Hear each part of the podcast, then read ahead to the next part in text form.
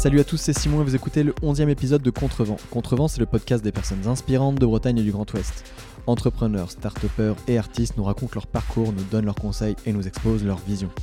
Avant de commencer cet épisode, n'oublie pas de t'abonner sur l'appli d'écoute sur laquelle tu te trouves pour ne rien louper sur les sorties des nouveaux épisodes. Cela faisait longtemps que je voulais interviewer un investisseur en capital risque, un VC comme on dit parfois, et c'est la chance que j'ai eue en recevant pour ce 11e épisode Alexandre Galou, multi-entrepreneur mais surtout associé et investisseur pour le fonds d'investissement 100% breton West Web Valley. West Web Valley, c'est un fonds d'investissement donc basé à Brest qui accompagne exclusivement des startups ou des projets innovants provenant de Bretagne et de l'ouest de la France. Leur mission Faire croître des pépites sur notre territoire. Ils sont par exemple investisseurs dans plusieurs startups à succès telles que Advalo, Vite Mon Marché, Allo Voisin, Ecoterie, Shop Up Up, Guest Suite et j'en passe. Ils sont également à l'origine du festival Startup et Web West Web Festival qui a lieu depuis 6 ans en parallèle des Vieilles Charrues et qui ne cesse d'attirer chaque année des acteurs majeurs du web et de la tech française mais aussi mondiale. Grâce à Alexandre, nous allons apprendre comment fonctionne le monde de l'investissement en startup de façon hyper concrète, sans termes obscurs, théoriques ou flous, je vous le promets. Successivement, nous allons casser les fantasmes autour de la Silicon Valley, vous faire changer d'avis sur les fonds d'investissement qui ne sont pas les requins sanguinaires qu'on dépeint parfois, en tout cas pas toujours, vous donner des conseils sur les levées de fonds ou pas selon le stade de croissance de votre boîte mais nous parlons aussi de l'importance d'investir sur les territoires et des tendances sur les investissements actuels dans les startups. C'est un épisode extrêmement riche d'enseignements après lequel vous aurez appris énormément, j'en suis certain. Si vous avez toujours voulu savoir comment les boîtes lèvent des fonds auprès d'investisseurs, augmenter le volume, ça démarre tout de suite.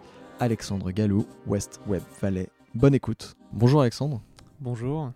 Euh, je suis ravi euh, que tu m'accueilles ici, euh, West Web Valley. Eh ben écoute, on, est ravi de t'accueillir à, Brest. Euh... J'entends euh, très brestois. Non, ça va, il pleut pas. Euh, c'est cool. Euh, non, je suis, je, suis, ravi pour une, une, première raison qui est que c'était le premier VC, je sais pas si on peut dire ça. On peut dire ça. Que je vais interviewer. Si, on aime bien l'anglais, on peut dire ça. Ouais. Et on en parle, on, parle, on en parle souvent de, de ce terme-là dans, dans, le podcast, donc c'est intéressant de, de t'avoir pour que tu nous expliques un peu ça. Et voilà, comme je te l'ai dit avant de commencer cette interview, N'hésite pas à nous expliquer un maximum de choses sur ce truc-là qui est très obscur pour plein de personnes, même moi y compris, alors que je m'intéresse un peu au sujet, tu vois. Donc, euh, donc voilà, on va commencer l'interview avec euh, des questions très simples. La première, c'est euh, si tu n'étais pas là avec moi, qu'est-ce que tu serais en train de faire? Alors là, juste avant que tu arrives, j'étais en train de finaliser un dossier d'investissement d'une société rennaise que je passe en, comité d'investissement la semaine prochaine. et donc on était en train de, de voir avec, avec Pierre, un de mes collègues, voilà, certains détails qui, qui, lui manquaient, qui lui allaient pas, qui voulait que je, je, je, je revoie, que je creuse. Euh, donc voilà, c'est une des, des, grandes parties du travail de, de, de VC. Ok, on va en parler un peu plus en détail euh, plus tard. Euh, ma deuxième question est très simple, est-ce que tu peux te présenter? Alors je m'appelle Alexandre Galou, j'ai 28 ans, je suis né en 91 à Quimper. J'habite actuellement à Paris et je travaille la moitié de la semaine en Bretagne, donc deux jours à Brest et souvent une journée à Rennes et Nantes. Ok. Euh, voilà. Et donc, euh, comme je l'ai déjà mentionné, je suis euh, du, centre Finistère de Plébin, pour être tout à fait précis. Et donc, depuis maintenant 4 ans, je, travaille à West Web Valley sur le projet de, fonds de capital risque principalement, et aussi du West Web Festival et un peu de toutes les, activités qu'on a créées autour de, West Web Valley. Ok, donc tu habites à Paris? Oui. ça veut dire que West Web Valley a une, une, entité à Paris? On a un petit bureau à Paris où on est, on est trois en fait à Paris. Ok, aujourd'hui. Ça marche. Ça vous permet de, de, spotter des boîtes aussi parisiennes éventuellement En fait, on a beaucoup, euh, beaucoup de nos boîtes euh, ont, un, ont déjà un bureau à, Paris. Souvent, nos boîtes euh, rennaises, nantaises, brestoises ont tout un, quasiment une petite antenne à, Paris. nous, ça nous permet d'aller beaucoup, beaucoup plus simplement aussi à, Rennes et Nantes. mais dans les faits, je passe quand même beaucoup de temps, enfin la, moitié de la semaine à Brest. Voilà. Ok. Tu viens quand même de tuer de, certaines de mes questions en disant que tu habites à Paris, mais c'est pas grave. Ok, t'inquiète. Euh, on parle régulièrement de VC, comme je te l'ai dit dans ce podcast-là. Euh, c'est un terme obscur. Est-ce que tu peux enfin donner la bonne définition pour toutes les personnes qui nous écoutent? Euh, alors, si on parle de, définition, moi, la première fois que j'ai entendu parler de VC, je faisais un échange à Stanford, en Californie et on nous avait dit que c'était des gens avec qui on, faisait des barbecues et que si on était sympa avec eux, ils pouvaient nous donner de l'argent. Donc j'étais un petit peu euh, circonspect à l'époque sur, euh, sur ce que pouvait être ce genre de, de métier. Euh, alors aujourd'hui, un, VC, donc capital risqueur en, français, investisseur en capital risque, donc c'est un acteur de la chaîne de financement de l'innovation qui va financer des startups.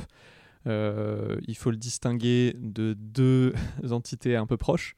Donc le, Business Angels, qui est plutôt quelqu'un qui est euh, qui, a, qui, a, réussi dans les affaires ou qui a un patrimoine et qui va investir dans des jeunes sociétés. Donc ça, en général, c'est le, tout début du, commencement des, des sociétés. Euh, donc là, c'est quelqu'un qui investit à titre personnel.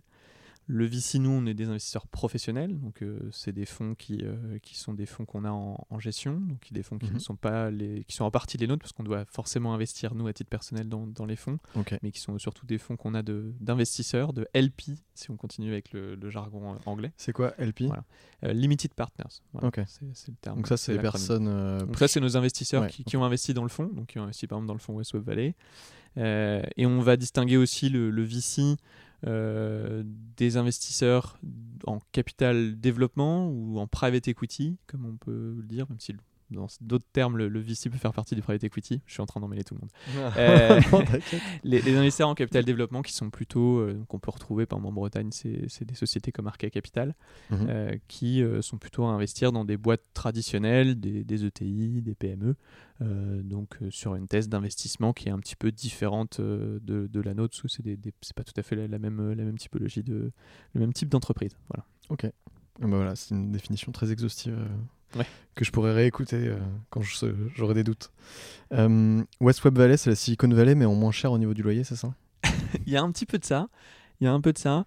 Je pense que euh, West Web Valley, l'idée, c'est nous, c'est vraiment de, pousser à l'émergence de, belles sociétés dans l'ouest de la France, en particulier en Bretagne. à 75%, on doit investir en, Bretagne historique. C'est ce à quoi on s'est engagé vis-à-vis de nos, nos, investisseurs. Donc, c'est très important pour nous. Euh, et par rapport au loyer, oui, je pense qu'il y a quelque chose de ça. Euh, une des belles réussites qu'on a eues euh, dans l'écosystème West Web Valley, c'est Charles, le président et fondateur de West Web Valley, qui, qui l'a eu, qui est la, création d'Imo Facile, qui est le bâtiment que tu as juste à côté quand, tu, quand tu arrives, qui est une très très belle réussite brestoise, très peu connue, qui est le leader en France du logiciel pour les agences immobilières. donc elle fait les CRM, les ERP, etc. C'est plus de 200 salariés. Euh, et un modèle qui en fait a particulièrement fonctionné euh, d'avoir des développeurs euh, et des fonctions support à Brest mhm. avec beaucoup d'avantages beaucoup d'avantages c'est-à-dire effectivement un loyer qui est moins cher des salaires qui sont un peu moins chers c'est sûr qu'à Rennes Nantes beaucoup moins cher qu'à Paris et puis euh, une et beaucoup beaucoup moins cher qu'à San Francisco. Et beaucoup beaucoup moins cher qu'à San Francisco. Et, euh, et puis aussi euh, chez, chez, les gens un, moins de turnover et, et, des gens qui, qui, travaillent un peu un peu différemment avec une mentalité différente. Et je pense que c'est ces ingrédients là qui font qu'aujourd'hui on est persuadé qu'on n'est pas en train d'investir dans des boîtes qui seraient en périphérie qui, mais même qui seraient en périphérie de leur marché, qui seraient, qui seraient un peu des boîtes de Ligue 2, pas du tout. Au contraire, on pense vraiment que euh, euh, en Bretagne, il y, a un avantage concurrentiel énorme euh, qui est lié à la qualité de la formation, à, plein de choses, mais et, à tous les avantages compétitifs que je viens de dire, et qu'au contraire, être lancer sa boîte hors de Paris, en France, c'est plutôt un, avantage.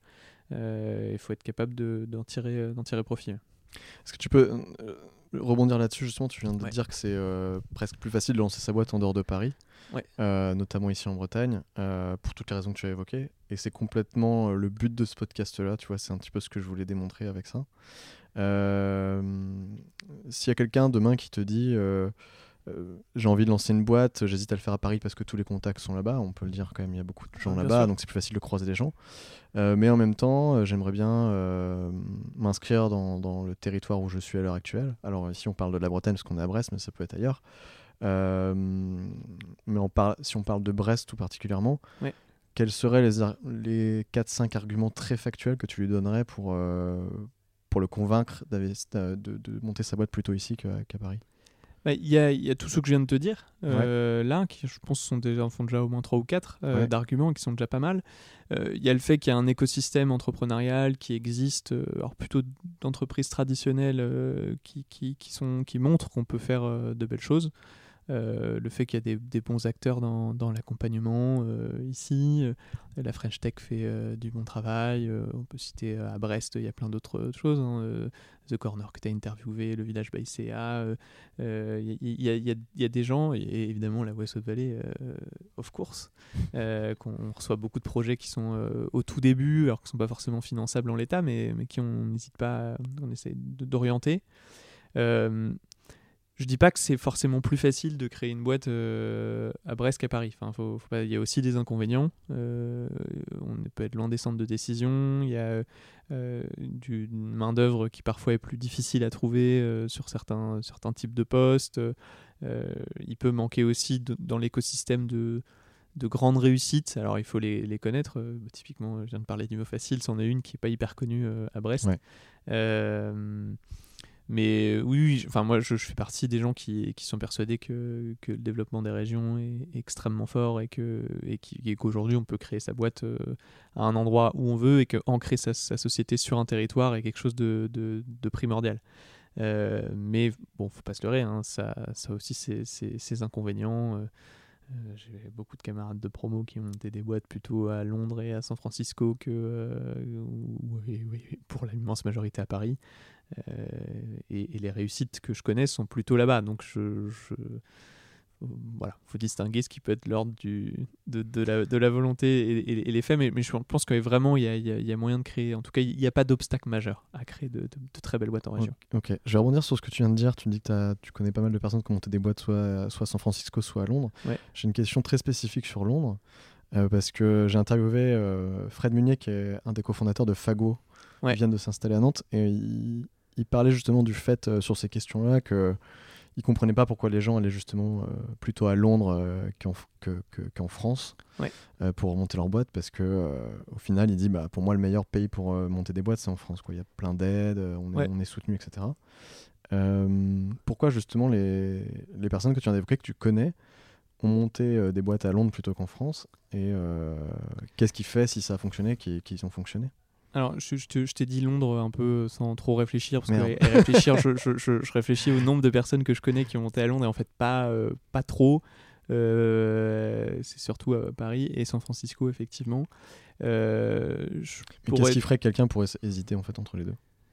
Bah, honnêtement, j'aurais, un peu. Alors, il y a certains secteurs un peu particuliers sur. Euh, je sais un peu d'expérience sur euh, la biotech, etc., où il peut y avoir des, conditions plus, plus simples, peut-être euh, des fois en Angleterre sur certains sujets. Il y a.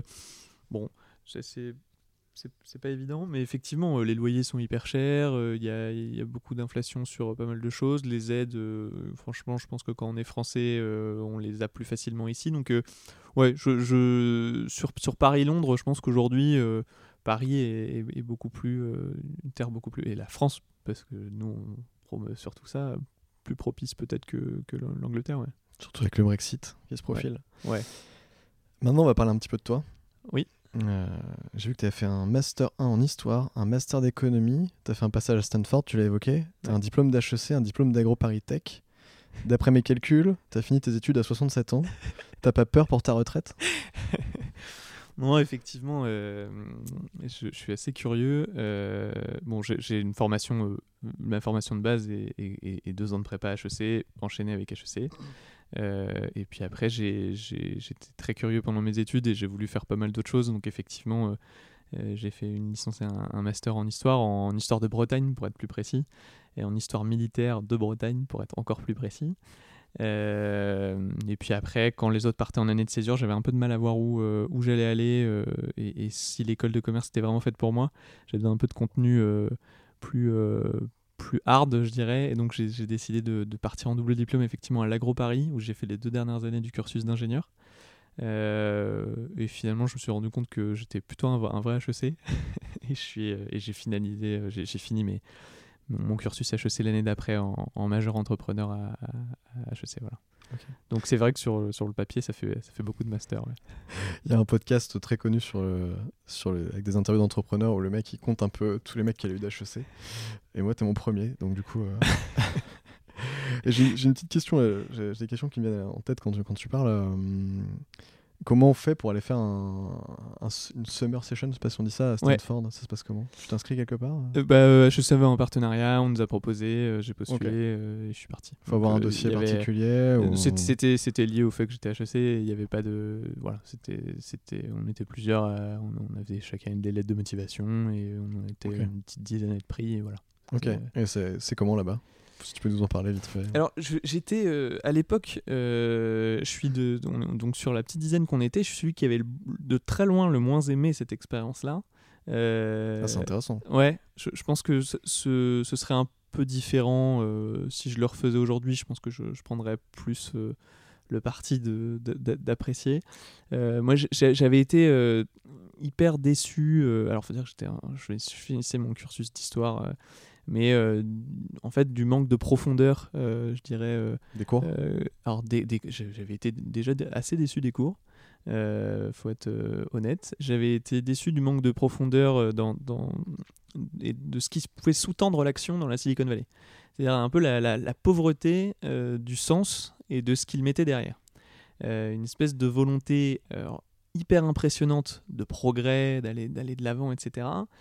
Mais une vacuité complète dans cette idée que euh, la technologie sauverait le monde, que tous les problèmes de l'humanité seraient résolus par, euh, par la technologie, qui faisait pour beaucoup de gens que j'ai vus euh, écho à peu de choses derrière en termes de spiritualité, de philosophie, de culture, d'histoire.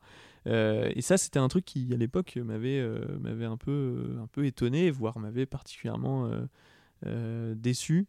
Euh, bon, après, je, me suis probablement réconcilié avec l'innovation, sinon je ne ferais pas mon métier aujourd'hui. Mais, mais c'est vrai- qu'il y avait, y avait quelque chose d'assez étonnant euh, là-bas. Et puis, et puis en même temps, une vraie énergie euh, assez, assez délirante euh, qui, euh, qui m'a plu, puisque j'ai eu l'occasion de retourner dans, dans la Silicon Valley après et de, et de, et de retrouver ça. Mais euh, oui, fondamentalement, j'étais j'étais déçu de cette, ce- manque de sens que je trouvais là-bas. Ouais, c'est un peu. on, on donne tout pour le dieu tech et il va nous Ouais. sauver, quoi. Exactement. Ouais. Il y avait de ça. Il y avait de ça et euh, euh, et puis en plus Stanford, j'avais été particulièrement choqué par la les, inégalités. euh, Mais je pense que c'était aussi ma première fois aux États-Unis. hein, euh, les inégalités fortes que tu pouvais avoir entre des gens euh, extrêmement intelligents, très brillants, etc. Et, une forme de mépris pour les petites gens qui gravitaient tout autour. J'avais trouvé ça particulièrement choquant par rapport à, la France. Ok, bah, c'est intéressant d'avoir ce point de Ouais. vue-là. Parce qu'à chaque fois qu'on entend parler euh, de, de la Silicon Valley. Ah, je suis pas euh, Silicon Valley BA du tout. Euh, je je suis pas je suis pas du tout BA par devant devant tous les, les- même les entrepreneurs de la Silicon Valley etc. Alors il y a de très belles réussites, il y a plein de choses dont il faut s'inspirer. Il y a mais mais je suis franchement le, le modèle de vie et de société de la Silicon Valley. Je le c'est- pas le- c'est pas le modèle dont je rêve pour la Bretagne. Euh, Ouais, j'ai l'impression qu'ils sont un peu déconnectés de la réalité. De... Ils sont très dans leur euh, truc carcan. euh, Il y a, il y a- tech, il y a un- quelque- une, bulle, une bulle tech où les gens ne pensent qu'à ça, à monter des boîtes, à, à- à faire du business. Et le, euh, quel est le sens que tu mets derrière il ça y a une forme de dévoiement complètement du capitalisme. Le- le- C'est quelque chose, c'est un capitalisme qui vivrait pour lui-même, c'est euh, pour monter des boîtes, pour, enfin, c'est très beau, mais mais c'est c'est pas mis au service d'un commun. Enfin, c'est ça Ouais. qui est très que, que moi qui m'a- qui m'avait à l'époque un peu un peu choqué. On parlait de tous tes diplômes, là, notamment euh, tu as fait HEC. T'es pas Ouais. censé euh, bosser dans une multinationale parisienne, euh, payer 150K par an? Ouais, alors euh, c'est c'est vrai. euh, non, pas 150K, ce serait non, c'est pas c'est pas le cas. hein, pas- pas- pas- pas- mais c'est pas le cas de mes collègues non plus pour pour la plupart. Non, alors ça a été un choix de venir euh, quasiment tout de suite après mes études, enfin quelques quelques mois après euh, en Bretagne. Moi, j'ai toujours euh, c'est toujours ce que j'ai voulu. Est-ce que tu- je, suis désolé, je te coupe parce que tu peux juste rapprocher un peu le Ouais, micro. désolé. je t'en prie. C'est toujours ce que j'ai voulu. je voulais toujours rendre à, à la Bretagne. C'était Mm. quelque chose qui était un peu lancinant dans mon discours, qui a une tendance à bien saouler mes amis à Paris d'ailleurs. Mais euh, c'était euh, voilà, qu'est-ce que je peux faire pour la Bretagne Qu'est-ce que je donc c'était c'était quelque chose de très important. Euh, quand j'ai commencé à monter un projet entrepreneurial qui a, duré un an là pendant ma dernière année HEC, et puis quelques mois après, c'était c'était un beau projet, mais je sentais déjà, par exemple, le principal reproche que je faisais à ce projet, c'est qu'il n'était pas en Bretagne. Euh, donc voilà, donc c'était un bon truc. Et puis j'ai eu l'occasion de rencontrer trois Bretons formidables avec qui je travaille aujourd'hui et, qui m'ont fait une, une, proposition en Bretagne. et, ça m'allait ça m'allait très très bien. Donc donc voilà, non, j'ai pas j'ai pas choisi Paris et, et en quatre ans, je l'ai pas je l'ai pas regretté une seule seconde. Mais toi, quand tu quand, quand tu as fait HEC, tu savais que tu voulais revenir ici à un moment donné pour bosser ou... Ouais, ouais, ouais. c'était un projet de Ça a toujours été ça. Je, je, voulais faire quelque chose en Bretagne. Je savais pas si c'était de la politique. Je savais pas si c'était. Euh, euh, mais. Euh, j'ai une copine qui me dit l'autre jour tu devrais changer ton Twitter et, et, et, mettre comme, comme description j'ai créé la page Facebook d'Alexis Gourvenec mais, mais, je crois que ce serait une bonne description de, de, de sur, sur, Twitter parce que euh, j'ai toujours eu cette euh, une, beaucoup d'admiration pour les grands, les grands entrepreneurs euh, bretons, Gourvenec en particulier, mais, mais, mais, mais, pas que, tous les, les, grands bâtisseurs de, de, de, la Bretagne contemporaine. parce que justement, il y avait, par rapport à ce que je viens de dire, c'est des gens qui, qui alliaient à une volonté de bâtir des entreprises et bâtir des, des, des, choses, des, un, sens très très fort derrière de, de commun, d'une société qu'ils avaient connue, de faire ça pour les autres, euh, de, euh, de, faire en sorte que l'entreprise euh, soit au service de, de quelque chose. bon, c'était tout, voilà, porté souvent par la doctrine sociale de l'Église, par, par une forme de catholicisme social qui a été la force de l'économie bretonne de, de l'après-guerre. Mais euh, voilà, c'est des, des, des, gens qui, qui m'ont souvent marqué et que, et que j'apprécie euh, particulièrement. Donc, euh, donc voilà, il y avait de ça en tout cas derrière cette idée de rentrer en Bretagne. Ok, ça marche. On va parler maintenant de tes, tes débuts un peu professionnels. je vais commencer par une expérience qui, qui, est assez drôle. Tu as, as, bossé avec Patrick Lelay. Ouais. qui est le qui est le bras qui était le, PDG de TF1 ouais. à une époque que tout le monde connaît, qui, avait sa marionnette au guignol même d'ailleurs. Exactement. Comment il est Patrick Lelay? Il est sympa? Patrick est, est, très sympa. Enfin, moi, je sais quelqu'un à qui je, qui je dois beaucoup parce que j'ai eu l'occasion effectivement de travailler avec lui pendant un an. Alors évidemment plus euh, en tant que, euh, alors c'était un, au début c'était un stage un peu bras droit, euh, ce qu'on a, qui a duré un an. Euh, alors c'était pas, il n'était plus à TF1 bien sûr parce qu'il y est plus depuis 2008. Euh, après il a pris la présidence du Stade Rennais et puis depuis 2010 euh, il fait des activités un peu doubles. D'une part, il conseille deux fonds d'investissement, alors des fonds de private equity, comme je disais tout à l'heure, donc mhm. plutôt sur des, qui investissent plutôt dans des, des sociétés de l'économie dite traditionnelle, euh, et puis également du conseil en stratégie pour, euh, pour des sociétés qui peut, euh, qui, peut bien connaître ou qui, qui, font appel à lui. voilà.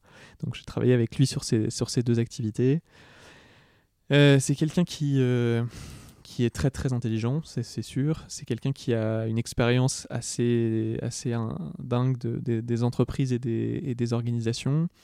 Et puis c'est quelqu'un qui a une qualité qui, est, qui, est, extrêmement importante, c'est qu'il sent assez rapidement les gens euh, et, il cerne très bien les, personnalités. Et, euh, donc c'est quelqu'un qui a ce, cette capacité-là, des fois de façon bluffante. et, ça m'a particulièrement, marqué. Donc, voilà. Puis, euh, c'est vrai que ça c'était ce qui m'a souvent fait sourire et les, anecdotes euh, sur sa présidence de TF1 sont toujours exceptionnelles parce que il a, il a été président de TF1 pendant 20 ans à une époque où TF1 faisait la pluie et le beau temps dans ce pays donc euh, de de, de, de, de, Chirac à Mitterrand en passant par la, victoire de 98, il a, il a tout connu et les attentats de 2001 et c'est vrai que c'est assez étonnant quoi. Ouais. assez étonnant. Après, tu as, mené un projet qui s'appelle, je le prononce peut-être mal, Calon Health Ouais, Calon, ouais, ça s'appelait ça. Euh, alors, tu vas aussi me dire si, si je me trompe, mais c'est de la génétique et de la une plateforme de génétique et de santé européenne. Ouais. Euh, est-ce que tu peux nous expliquer d'où vient ce projet? Est-ce que c'est? En fait, c'était un projet qui avait été apporté par, euh, par Alexandre Azoulay, qui est un entrepreneur français, qui, avait apporté ce projet-là à HEC Entrepreneur euh, la majeure HEC entrepreneur a pas mal de spécificités, notamment celle d'avoir une première partie de l'année qui s'appelle la mission création, où, des entrepreneurs apportent des projets un peu bruts comme ça. et sur lesquels un groupe d'étudiants va bosser pendant six semaines pour essayer de, voir s'il y a un marché et puis de, de, de, de créer une, une, entreprise. Et puis bon, nous, ça a particulièrement bien accroché. et puis du coup, j'ai continué à travailler toute l'année sur, sur le projet. Euh, l'idée était de, c'était qu'Alexandre avait notamment investi aux États-Unis dans une boîte qui s'appelait Bezels, qui avait une technologie euh, hyper intéressante de, créer un, un, outil complet de, de, médecine préventive qui du coup, euh, qui, qui, moi m'intéressait parce que à la différence de tous les autres outils que je connaissais, elle, elle mettait les dernières innovations, c'est-à-dire la génétique, des choses qui m'intéressaient particulièrement et qui avaient fait notamment que j'étais parti à l'agro. Euh, mais dans un écosystème plus large, c'est-à-dire en embrassant la totalité de la, du mode de vie des gens, de leur, euh, de, leur santé, et en, en, la contextualisant, et du coup en, leur en la remettant à sa juste place. Euh, tout ça pour permettre aux gens de mieux prendre en charge leur, leur vie, etc. Enfin, le, le, le projet était, était, était, hyper intéressant. Bon, après, pour... Il y a eu, on a eu pas mal de divergences, euh, notamment euh, stratégiques, euh, avec Alexandre, avec notre cofondatrice aussi. voilà, donc le, projet a suivi son cours, mais moi j'ai décidé de ne pas. Ça existe encore du coup, ça continue ça, ça, a continué. En fait, le projet est parti à Londres. donc, okay. parlais de Londres ah bah tout à l'heure. Euh, il, a, il, a, il, a un peu, il a pivoté, il a changé de nom. Euh, ça, a, ça a duré, je crois, trois ans à peu près après, le, après que je sois parti, deux ans et demi, trois ans. Et dernière nouvelle, je crois que ça s'est arrêté. Ok, ça marche.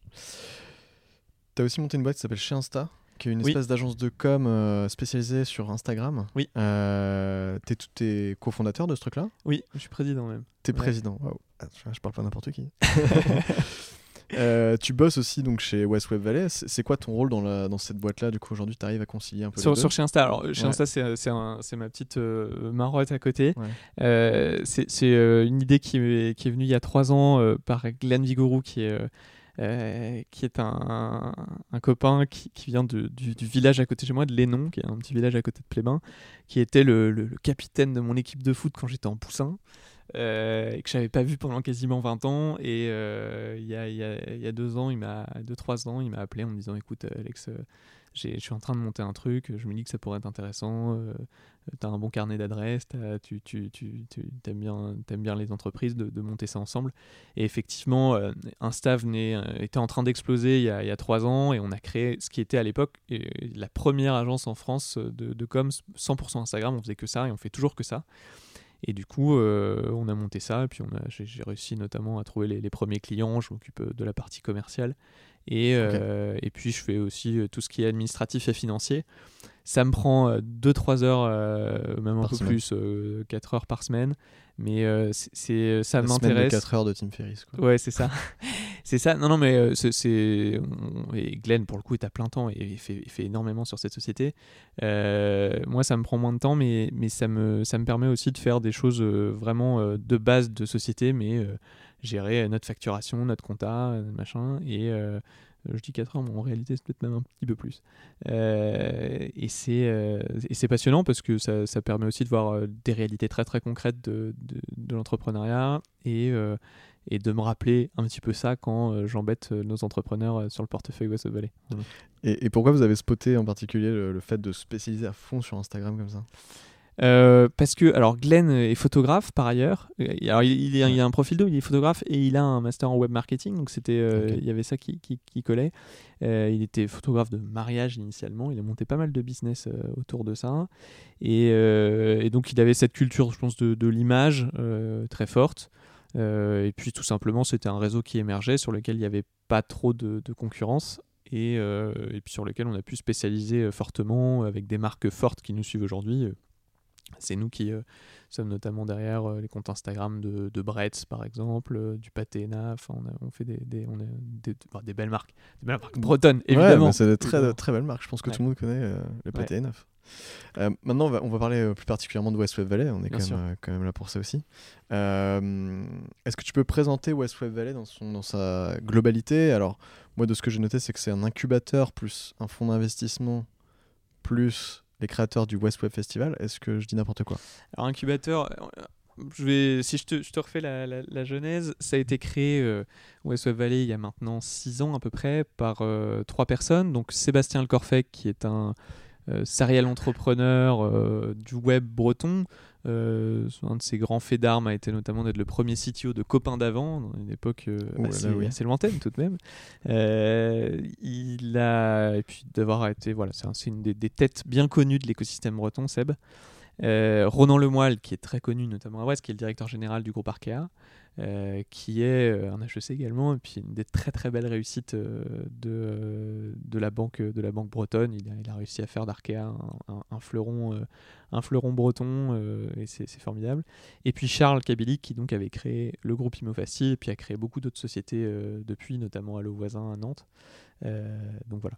Ces trois ont créé le West Festival, avec cette idée d'un festival qui ressemble un peu au Southwest Southwest d'Austin. Euh, donc on a, on a fait la sixième édition euh, cette année, la quatrième à laquelle euh, je participais. Euh, donc une, belle, une belle, belle aventure.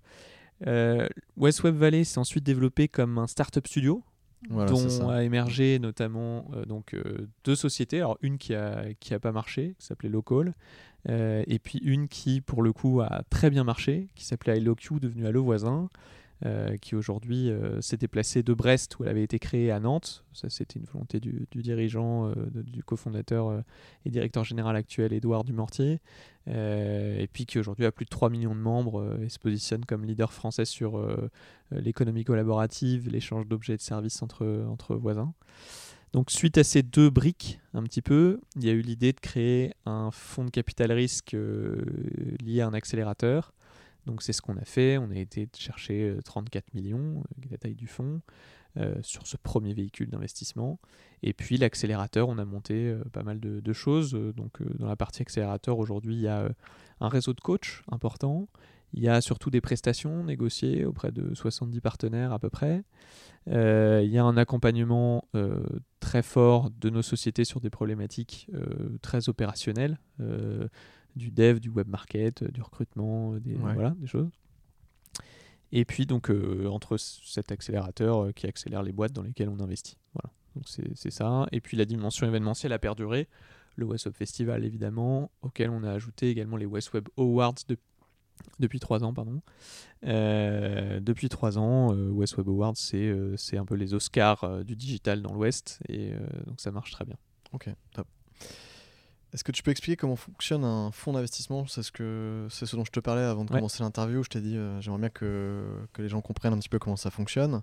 Euh, qui donne cet argent Alors, tu l'as déjà un petit peu dit, mais est-ce Ouais. que tu peux repréciser qui donne cet argent euh, dans le fonds d'investissement qui, qui va être réinvesti après par vos soins dans des, dans des startups Euh, typiquement, est-ce que moi, euh, je peux décider de donner euh, 2000 euros euh, à West Web Valley pour que vous investissiez à ma place?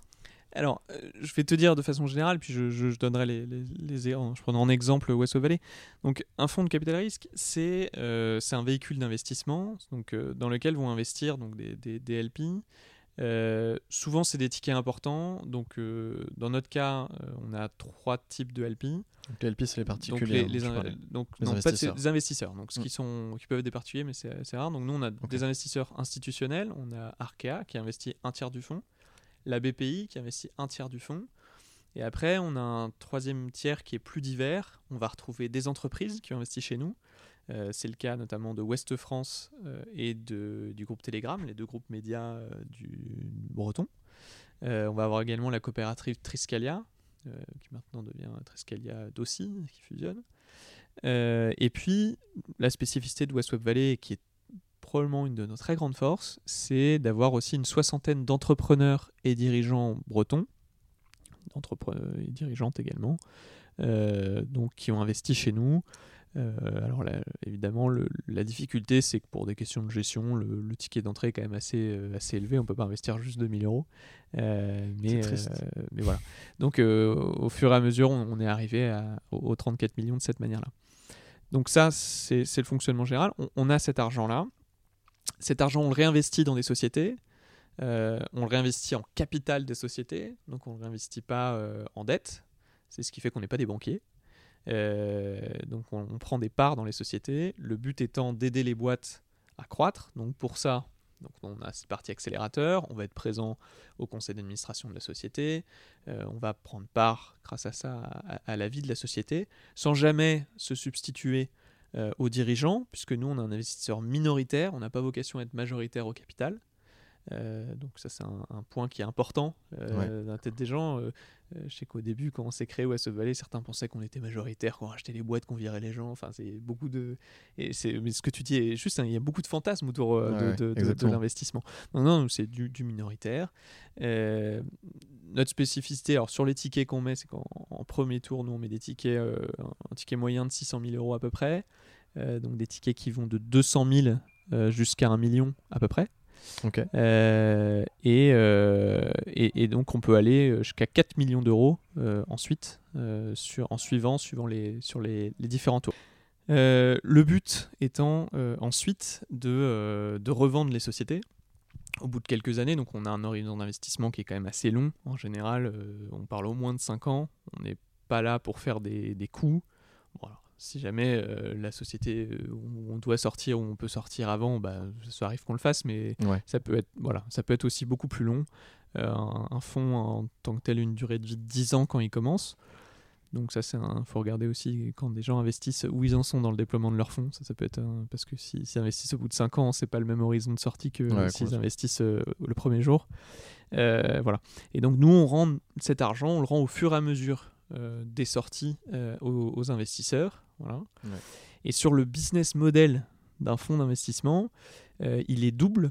Il y a une partie qui nous permet de vivre au quotidien euh, pendant le déploiement du fonds, qui sont des frais de gestion. Donc on a une part des, des mon- du montant engagé au global Ouais. euh, qu'on- Sur les 34 millions. Voilà, sur les 34 millions, on en prend une partie. Alors, les 34 millions, on- n'a pas un compte où il y a 34 millions. On fait des, on fait des appels de fonds au fur et à mesure des besoins de- Ok.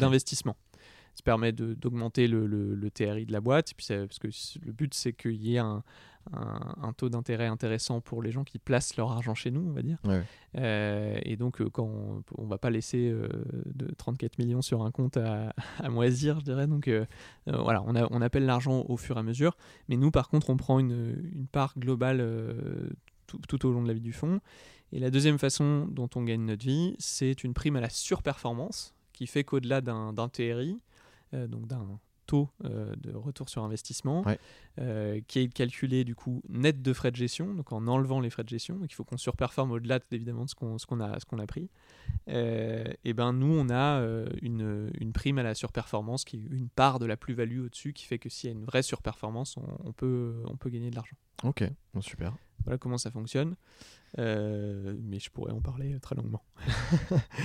Euh, non, non, mais c'est un- une bonne entrée en matière. Euh, et, et ma question relative à ce que tu viens de dire aussi, c'est à quel moment vous investissez dans les boîtes? C'est-à-dire, on, on parle de seed, de série A, de série B. Ouais. Donc, pour expliquer rapidement aux gens, les seeds, c'est généralement quand la boîte est à peine créée. Ouais. Série A, c'est euh, au début du. Ça fonctionne déjà, mais c'est pour lancer la machine. Et série B, série C, c'est c'est les, les- les Ouais. levées de fonds qui suivent. Euh, c'est quoi votre stratégie Vous, c'est plutôt de- d'aller chercher des, des seeds ou plutôt des, des séries A ou des séries B ou- Alors nous, on est un fonds d'amorçage, donc seed normalement. Ouais. Euh, Vous faites que ça? Ouais, alors là-dessus, il y a- il y, a pas mal de, de définitions. Normalement, série A, euh, en théorie, ça correspond au moment où un fonds professionnel rentre. Ok. Ce qui voudrait dire qu'en théorie, dès qu'on rentre, nous, c'est une série A. Dans les faits, on parle plutôt d'amorçage, puisque quand on rentre, c'est pas encore des, des montants conséquents. Et, et euh, la pratique veut qu'on parle de série A à partir d'une levée, par exemple, de- d'à peu près 2 millions d'euros euh, dans, ces eaux-là, en, equity, donc en, en capital. Ouais, ouais. Nous, on est un fonds d'amorçage, euh, donc ça veut dire qu'on peut, on intervient en général après un tour de business angels ou des fois euh, en en co-investissement avec les, les business angels quand on fait des tickets à, à- à 250 000 euros, ce qui est arrivé euh, les plus petits, euh, on est on, on- on est avec des business angels où il y a déjà eu euh, quelques, quelques dizaines de milliers d'euros investis dans la boîte, mais c'est très jeune. Euh, on fait ça de la même façon qu'on a déjà investi directement dans des sociétés plus matures. Ben, ça a été le cas quand on a investi dans, dans Advalo, qui était déjà une boîte qui avait. Oui. Mm. Advalo avait déjà une vingtaine de salariés, avait déjà un, un- un revenu mensuel important, avait, avait voilà.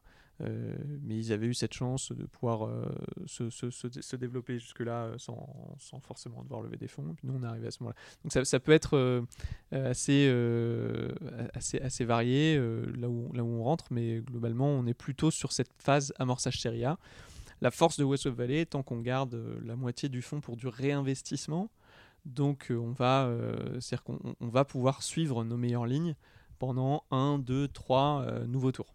Donc, ce que tu es en train de dire, c'est quand tu as investi dans une boîte en série, en seed Oui. ou série A, on ne sait pas trop, euh, tu sais déjà que potentiellement tu te gardes une, une- un fonds pour réinvestir une deuxième fois potentiellement. À, à la différence de d'autres euh, d'autres acteurs qui peuvent être plus limités, moi je sais que si je mets par exemple 500 000 euros dans une société aujourd'hui et qu'elle performe très bien, je peux déjà euh, m'engager, ou je enfin, n'ai pas besoin forcément de m'engager d'ailleurs, mais je sais déjà que je pourrais remettre 1, 2, voire 3 millions d'euros dans cette société.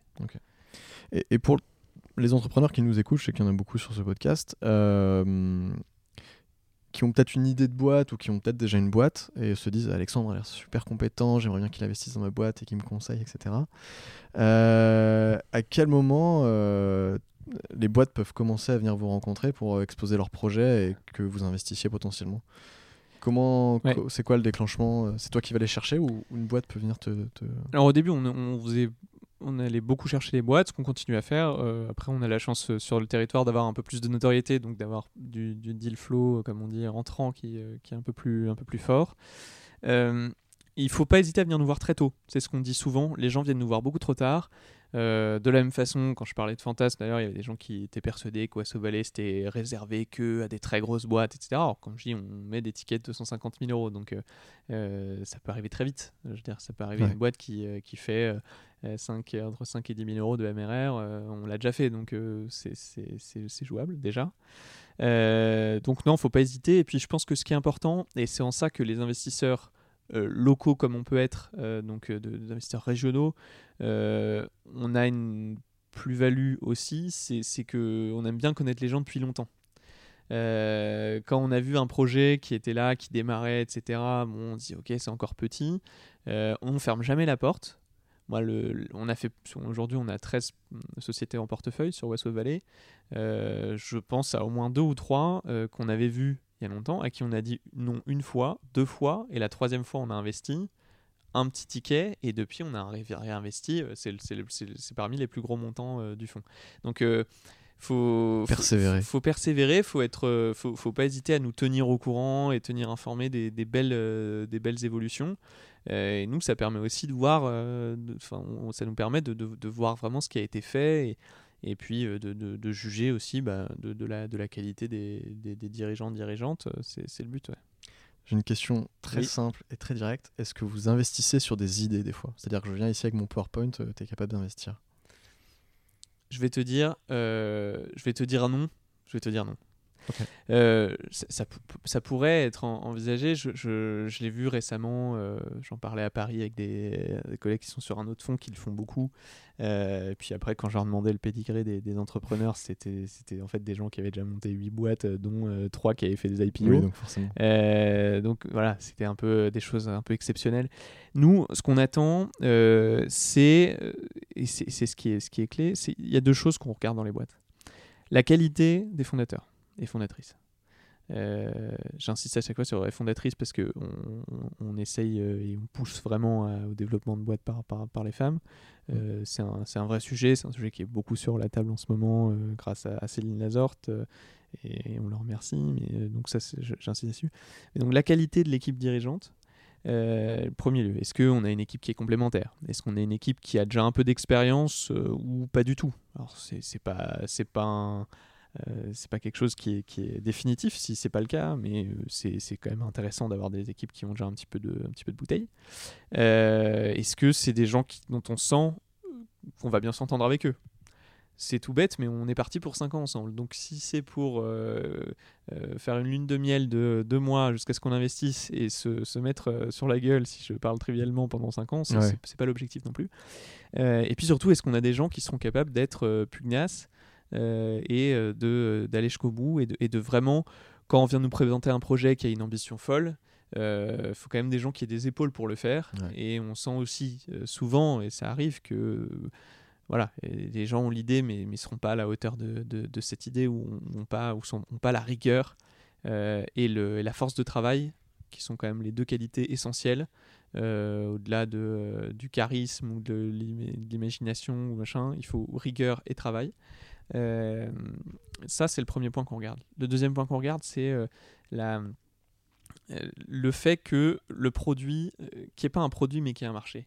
Et, et qui est, alors euh, je- j'essaie de, de limiter les termes anglais, alors c'est sûr que si on les compte depuis le début c'est horrible, mais moi j'aime pas ça, mais on, on parle de product market fit, mais c'est vrai que cette adéquation... Ça a déjà été évoqué dans ce podcast, c'est bon. euh, Ça voilà, a été expliqué, bon les gens savent. l'adéquation entre le marché et le produit. Euh, ça a été souvent la, la- la- la grande difficulté en France euh, d'avoir des, des boîtes souvent d'ingénieurs qui ont été créées, euh, qui se sont fait plaisir sur le produit, euh, qui ont fait des, pro- des produits euh, techno-push. Euh, donc penser parce qu'on avait une technologie, parce qu'on avait un bre- brevet, on va créer le produit qui Ouais. utilise cette techno, ce Ouais. brevet, et qui se vend à personne. Alors ce que je dis peut paraître trivial, vous l'avez sûrement déjà entendu, mais en même temps, c'est quelque chose un peu de base. Donc on veut avant tout euh, des, des choses qui, qui nous montrent, des éléments qui viennent nous montrer qu'il y a un début de traction, quelle qu'elle soit, euh, qu'il y, y a un appétit du marché, quel qu'il soit. Donc si c'est du B2C, euh, et que c'est une boîte vraiment grand public, et ben qu'il y a déjà des gens qui, euh, euh, qu'il y a une communauté qui est formée, que euh, qu'il y, a, quelque chose. Si c'est du B2B, et ben ce qui marche le mieux, c'est un début de chiffre d'affaires, parce que c'est le principal truc. Donc euh, on veut des éléments euh, montrant, euh, montrant ça, et c'est à ce moment-là, et c'est sur ce genre de test qu'on investit. Parce que on n'est pas toujours spécialiste des sujets et que, euh, que c'est le marché qui, qui, est le, qui est le juge de paix de, de tout. Donc, euh, donc voilà, c'est ces deux éléments-là et qui font que je te dirais que le PowerPoint, ben, j'aimerais bien, peut-être, mais euh, compliqué quand même. Bon, on peut toujours tenter. Euh, tu disais, ça sert à rien qu'on investisse dans une boîte si deux mois après, en fait, ça se passe mal. Oui. Ma question relative à ça, c'est c'est quoi le deal avec les boîtes dans lesquelles vous investissez? Parce qu'il y a un petit peu ce mythe de ah, il y a un fonds d'investissement qui a, qui a pris des parts de capital dans ma boîte, Ouais. je vends mon âme, mon âme au diable, tu vois. Il y a un petit peu ce mythe-là autour de ça, euh, parce qu'on se dit, ok, je vais avoir une pression, je vais pas être libre de faire ce que je veux, etc. Euh, Qu'est-ce que tu peux nous dire sur ce sujet-là, qui est souvent évoqué euh, dans les startups, de se dire, ok, j'ai fait une levée de fonds, c'est cool, euh, tout le monde me dit, ouais, t'as levé des fonds, c'est top, mais par contre, t'as vendu ton âme au diable et ça va être compliqué maintenant pour diriger ta boîte comme tu veux. C'est quoi le deal que t'as avec les boîtes, en fait? Euh, c'est assez simple. Nous, on n'a pas vocation, et je le répète, à se substituer aux dirigeants. Euh, pour une raison très simple, on a euh, sur West Web Valley, on est à peu près euh, vraiment à, à déployer le fonds euh, en équivalent temps plein. On est euh, 2,5-3. C'est des petites équipes, on n'est pas, Mhm. pas nombreux. Le but, c'est d'arriver à avoir 25 lignes. Moi, aujourd'hui, à ce stade, d'ici la fin de l'année, j'aurai probablement 7 à 8 lignes que je gère. Euh, J'ai beau aimer beaucoup Tu travailler. as 25 millions en tout ou Euh, en tout sur le portefeuille, ouais. ok. On va faire 5 à 7 investissements par an.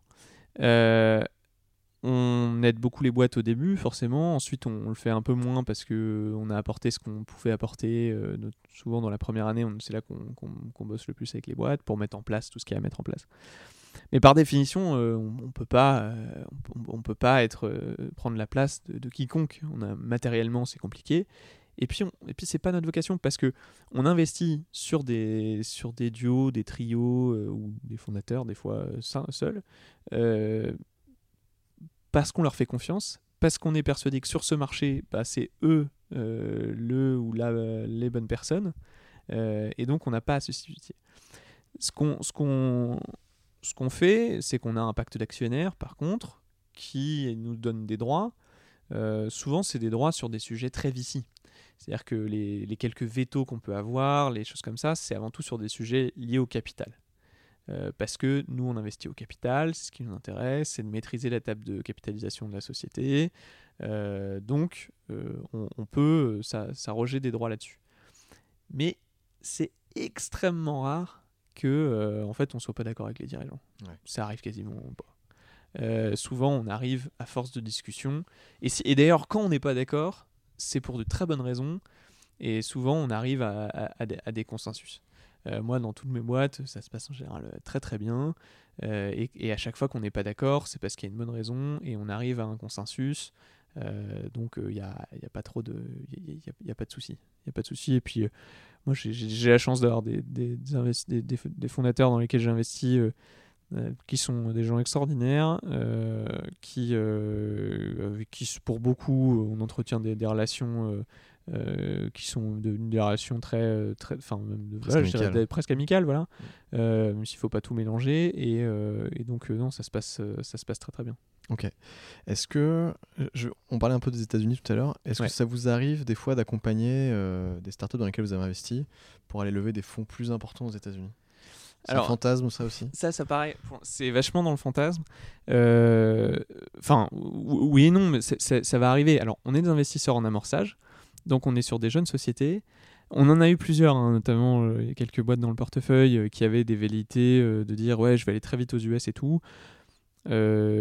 Bon, souvent on, on a tendance à, à être plus prudent qu'eux, et à dire attention.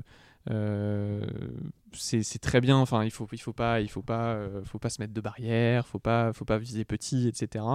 Mais il faut aussi faire attention euh, de ne pas être euh, euh, défocus, euh, de pas se déconcentrer et d'avoir atteint quand même une masse critique minimale sur sur son marché domestique pour être capable de, de partir à l'international, parce que c'est parce que sans cette base là qui tourne euh, et, et ben franchement, on est sûr d'aller se casser la figure parce que euh, à l'international, ça se passera jamais comme on veut. Mm. Euh, Il y aura toujours des, des déconvenus. Euh, donc voilà, il faut s'assurer d'avoir une base à peu près solide avant de, de- de partir. Ce qui fait qu'aujourd'hui, mais nos premiers investissements datent uniquement il y a trois ans. Oui, c'est assez jeune. voilà. Et d'ailleurs, notre premier investissement euh, euh, se pose la question de lever avec des fonds étrangers, donc on y arrive. Voilà. Ok. Parce que vous avez un intérêt quand même à faire ça? Parce que vous avez investi euh, des- sur des sites, donc des petites sommes avec un- une part de capital? Si vous allez le lever après des fonds plus importants aux États-Unis, ça valorise, on est d'accord, les parts que vous avez dans la société. Ah. Oui, alors. euh, De façon supérieure. Donc finalement, vous en fait, euh, oui, aux États-Unis ou pas d'ailleurs, parce que Oui, oui, nous, je nous, parle des on a les- voilà, Je vais chercher l'ex- des extrêmes, tu vois, parce que nous, euh, on, on pousse. et après, il faut, il faut que. Euh, lever des fonds pour lever des fonds, c'est pas le but. Donc, faut qu'il y ait un projet derrière, faut que la boîte ait eu l'attraction qui va bien. Euh, si, si la boîte a eu la croissance qui- qui- qu'on attendait et que du coup elle est capable de se valoriser comme on peut l'attendre, on peut envisager des levées de fonds importantes et, euh, et accélérer comme, comme il faut. Si c'est pas le cas, on fait les choses différemment. C'est quoi les grandes tendances des investissements en ce moment? C'est une question qu'on m'a déjà posée qui est, qui est vraiment pas évidente. Euh, alors pour nous, elle est encore moins évidente, euh, tout simplement parce que euh, on est en Bretagne, donc on a quand même un deal flow alors, qui est important, qui est même très important par rapport à ce qu'on envisageait à la, à la création. C'est-à-dire qu'en 4 ans, là, on a reçu à peu près 1300 dossiers de start-up, ce qui est pas mal Oui, oui. qui reste quand même a priori plus faible qu'à Paris. Euh, donc, si tu veux, comme tu as un, un deal flow un petit peu plus faible, c'est parfois plus difficile de dégager des, des grandes Des tendances. tendances. ouais. Voilà. Euh, c'est plus difficile. euh, euh, moi, j'ai en tout cas, j'ai du mal à le voir sur les, les sujets que j'ai. Euh, bon, nous, on aime, comme tous les, tous les fonds, le SaaS B2B parce que c'est le, le Graal des fonds. Mais non, non, je, je- je suis incapable sur 4 ans de te dire ça va plus vers ci, ça va plus vers ça. Euh, dans les créations, c'est sûr qu'aujourd'hui, il y, a une- il y a une tendance extrêmement forte à aller sur des dossiers euh, qui ont du sens. Euh, Ouais. Donc le, le fameux tech for good, encore une fois, on est sur de l'anglicisme et du marketing, mais, mais c'est vrai que des projets qui sont porteurs, donc des projets avec une responsabilité sociale, des projets qui, euh, qui sont plus écologiques, qui, sont vers, qui vont vers plus de, euh, d'intégration, d'un- de, de- vers une limitation de la pauvreté, vers tout ce qu'on veut. Euh, ça, c'est une, une tendance forte des jeunes actuels et ça se voit dans, dans, dans les projets. Donc c'est un très bon truc. J'ai été frappé par ça récemment. J'étais juré à chez Entrepreneur, justement, juré Vici. Ouais. Et euh, il y avait que des projets là-dedans. Impressionnant. Que ça. J'ai vu huit projets. C'était huit projets qui avaient tous une dimension euh, plus écolo. plus- j'ai trouvé ça évidemment formidable. Euh, parce que pour le coup, en plus, c'était des projets qui avaient une vraie, un vrai rationnel économique. Ouais. Euh, donc voilà, peut-être que ça, c'est probablement une tendance, mais qui en fait est un est plus qu'une tendance. C'est un c'est un mouvement social de fond. Ouais, complètement. Mais est-ce qu'il y a des, il y a des hum, sujets que tu aimerais voir plus? C'est-à-dire, tu parlais des 1200 euh, sociétés. euh, 300, à peu près, 1300. ouais, ouais. euh, est-ce qu'il y a des.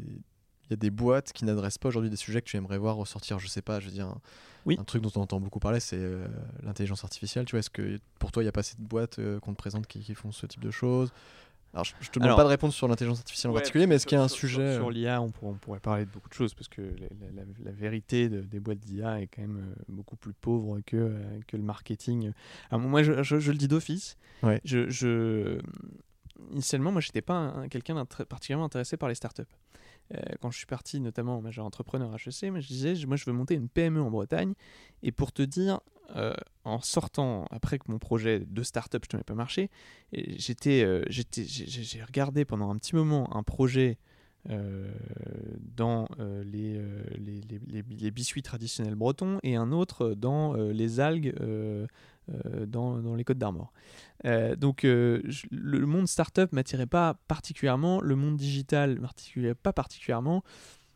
Et donc euh, je suis arrivé dans ce milieu-là euh, avec l'œil de quelqu'un qui aime les sociétés, les aventures humaines, la création de, de- de boîtes parce que je trouve ça passionnant, Ouais. Euh, mais avec aucune fascination pour euh, l'univers euh, digital euh, en particulier. Alors je l'apprécie maintenant, j'y vois beaucoup d'intérêt, mais en tout cas, euh, aucune fascination, c'est dur, mais c'est- pas le cas. euh, Un, intérêt, mais, pas, de fascination, justement.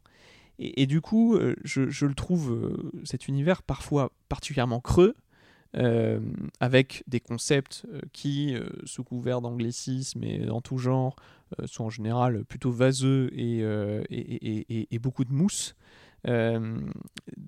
Euh, donc, euh, voilà, donc voilà, donc ça c'est un, un point qui me, qui me- qui me fait plaisir de le dire. Ok, Euh, très bien. et, et, euh, et- et du coup, dans les tendances, euh, c'est vrai que je, me- je me méfie beaucoup de quand on entend parler de tendances, parce que derrière, faut, faut tout simplement qu'il y ait un, vrai besoin. et voilà, c'est. Euh, euh, il y a un, des le fondateur de Sequoia qui est qui fait Sequoia Capital, donc le gros fonds de VC de la Silicon Valley qui est, qui est mort euh, la semaine dernière. Euh, c'est Michel Nison, euh, qui est un, influenceur brestois qui en parlait dans un de ses posts euh, récemment. Je salue Michel d'ailleurs. Euh, et, qui- disait que son, son principal, le, le slogan de cet homme-là, c'était Who cares? Who cares Et effectivement, qui, qui, enfin voilà, on parle, il y a des tendances et des machins, mais finalement, c'est qui, a un intérêt et qui, a un intérêt avec cette boîte, qui, vraiment est capable de payer, qui, voilà. Euh, donc je me méfie beaucoup des tendances euh, et, je préfère euh, voir ce qui, aujourd'hui est, vraiment suivi de, signatures de contrats hein, et, de chiffres d'affaires sonnants et trébuchants. Mais pour en revenir à ton sujet et à ta question, je pense que nous, ce qui moi me chagrine un peu en tant que euh, fils d'agriculteur breton, c'est qu'on n'ait pas beaucoup de sujets dans l'agriculture. Ouais. Euh, en tant que euh, grand amoureux de la mer et de l'océan, qu'on ait finalement peu de sujets là-dedans aussi. Et que ce sur ces deux sujets un peu clés de, de- de l'économie bretonne, qui au cours des siècles ont été la base de la richesse de, notre beau pays, bah, on est peu de sujets euh, dans, dans le domaine et peu de sujets vraiment euh, disruptifs. Voilà. Ok, magnifique réponse. On va parler maintenant du West Web Festival. Ouais. Vous avez créé ça pour avoir des passes gratis pour aller voir Céline Dion sans vous connecter à 3h du mat. Je t'avoue que ça, ça m'arrange bien. Euh, non, le- l'idée du Wesso Festival, euh, c'est Sébastien euh, Le Corfec, euh, rendons à, à César ce qui, euh, ce qui est à César, euh, qu'il a eu. Euh, la première édition a d'ailleurs été montée en, en deux mois. Euh, genre, Seb a dû avoir l'idée en mai, ça a été fait pour juillet, enfin un truc euh, totalement hallucinant. Seb, c'est la personne qui, sur les vidéos, si vous allez regarder sur YouTube, euh, vous tapez West Web Festival, euh, qui présente généralement, qui est sur la scène principale, c'est ça? Alors on- on- c'est- maintenant on est plusieurs, on est, on est quatre à présenter. Seb, il fait plutôt les battles. C'est Voilà. celui qui, Oui, a la, c'est ça. celui qui a la veste d'arbitre. C'est surtout ça que j'ai regardé. Voilà, Voilà, qui exactement. sort ses cartons rouges et ses cartons jaunes. Euh, voilà. Donc Sébastien, l'idée qui était évidemment euh, brillante, c'était de se dire, euh, euh, on a euh, le plus gros festival de musique euh, en Europe, les Charrues. Euh, on a un territoire qui a des qualités dans, le- digital et, il s'avère qu'aux États-Unis, il y a un événement qui est devenu monstrueux qui s'appelle le South by Southwest à Austin, qui mêle pendant 4 jours euh, du, digi- du digital, des nouvelles technologies et, euh, et, et de la musique. Alors, c'est un événement qui est maintenant, le South by Southwest, un peu pensé pour. Euh, J'ai jamais eu l'occasion d'y aller, mais de ce que j'en vois, c'est une, euh, une interaction de série. Alors nous, c'est un petit peu différent parce qu'on est, on est encore euh, un petit peu, on est dans le, dans le festival des vieilles charrues, mais on n'a pas marqué le festival des vieilles charrues euh, de, vous de notre quoi. Euh, donc c'est l'idée venue comme ça. Et puis euh, donc concrètement, en quelques mots, le festival c'est quoi? C'est euh, un événement qui a lieu dans la partie VIP des vieilles charrues pour être très précis pour ceux qui connaissent les Vieilles Charrues, c'est dans le cinéma de Carré, qui est au-dessus, au-dessus derrière la scène Glenmore, avec des conférences qui ont lieu de 9h30 à 16h30, 17h, donc le jeudi et le vendredi des Vieilles Charrues. conférences pendant lesquelles on attire tout le gratin français, voire même européen, du digital et même de l'économie parce qu'on et de la politique, parce qu'on a eu des patrons du CAC 40, on a eu des, ministres, on a eu, voilà, euh, pour parler euh, dans un format relativement intimiste parce qu'il y a 205 enfin, dans la salle, il y a à peu près 300, il y a 300 personnes dans la salle, il y a 500 personnes par jour euh, sur le festival, de, sujets autour du, numérique et de, l'innovation, je dirais même de façon générale. Et puis avec une spécificité aussi qui est qu'on a une, audience très très qualitative. Mhm. Euh, très très qualitative, euh, avec beaucoup beaucoup de dirigeants, de décideurs, de PME, de TI, euh, de start-up aussi. et donc ça c'est extrêmement apprécié parce que c'est assez rare et les gens qui viennent de Paris sont un peu hallucinés en général. Dire que ah pas, c'est pas un événement avec des milliers de personnes, mais alors ceux qui sont là, c'est vraiment euh, que des, des, gens qui comptaient. C'est toujours euh, agréable. Et ce qui est très agréable, c'est de voir le business qui est généré pendant le West Web Festival. Mhm. Cette dimension informelle est extrêmement agréable, puisque évidemment, après 17h, on paye un coup à tout le monde. Et puis tout le monde descend dans la partie, euh, dans les, aux vieilles charrues. Quoi. Donc tu peux te retrouver à boire une pinte avec le, PDG de Microsoft France, avec la patronne de LinkedIn Europe en face, et puis euh, et puis l'année dernière, j'étais avec un des, des partenaires d'Isaïe. Euh, euh, voilà, et, évidemment sa, femme. Enfin, c'est c'est une ambiance tout à fait festive, estivale, qui sort complètement du cadre et qui permet de créer des relations particulièrement intéressantes et avec une, une, intensité un peu différente. Voilà. Ok. Tu... Moi, je viens de Nantes, et donc je connais bien le Web Today. Ouais. Euh, pour y participer, c'est assez simple. Tu prends tes passes et tu participes. Là, c'est la même chose. Tu peux aussi te. C'est pareil. Ok. Ouais, c'est pareil. Ouvert à tout le monde. Tout le monde peut. Il y a un site internet. Alors, les gens, euh, on nous fait souvent le, reproche que c'est très cher parce que le, les places sont à peu près à 200 euros par jour. Euh, ce qui effectivement n'est pas donné. et, en fait, la, raison simple, je la donne et on la martèle, mais c'est qu'on reverse une part importante euh, dire plus quasiment les deux tiers, euh, au vieilles charrues pour payer un pass VIP. Euh, donc, donc en fait voilà, c'est ce qui explique que nous on, marche très très peu. Vous faites des early bird un peu pour un tout petit peu, mais en fait voilà, on, essaye déjà d'équilibrer. c'est pas facile l'événementiel, c'est pas notre métier de base. on a la chance d'avoir une alternante ici qui travaille vachement bien là-dessus depuis deux ans euh, qui, euh, qui, fait ça très bien. Puis on a une, équipe de bénévoles aussi, euh, l'association du West Festival, qui, qui, sont des gens formidables. Mais, mais c'est vrai que c'est pas évident et l'équation économique chaque année est, un, est, compliquée. On, a des sponsors qu'on remercie aussi. voilà, donc c'est pas évident. Ok. C'est quoi les retombées justement après six années?